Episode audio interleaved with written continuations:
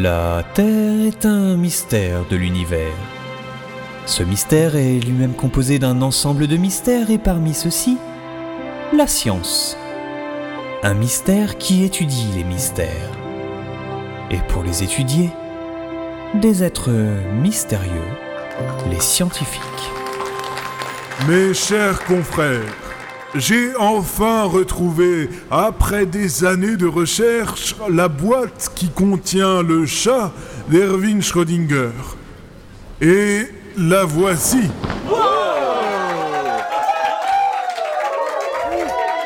Cependant, je dois vous annoncer une terrible nouvelle. N'osant l'ouvrir par peur qu'une des deux possibilités devienne réalité, j'ai passé la boîte au rayon X et je connais maintenant la vérité. Et laquelle est-elle? Eh bien, je vous ai convoqué aujourd'hui car d'après ce que j'ai observé, le chat de Schrödinger est toujours bien soit vivant, soit mort.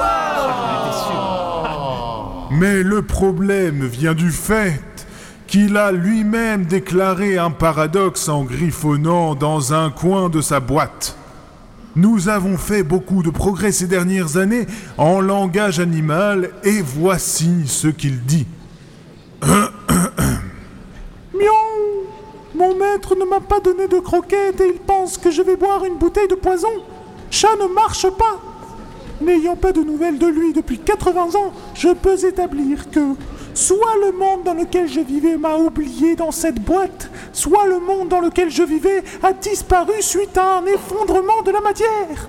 Il n'y a qu'en ouvrant la boîte qu'une de mes deux théories s'établira comme réalité. Je ne sais que faire. Euh, non mais franchement, vous croyez qu'on va vous croire Non sens. C'est ridicule, ridicule. Le langage animal, ça n'existe même pas Mais c'est pourtant bien là la vérité.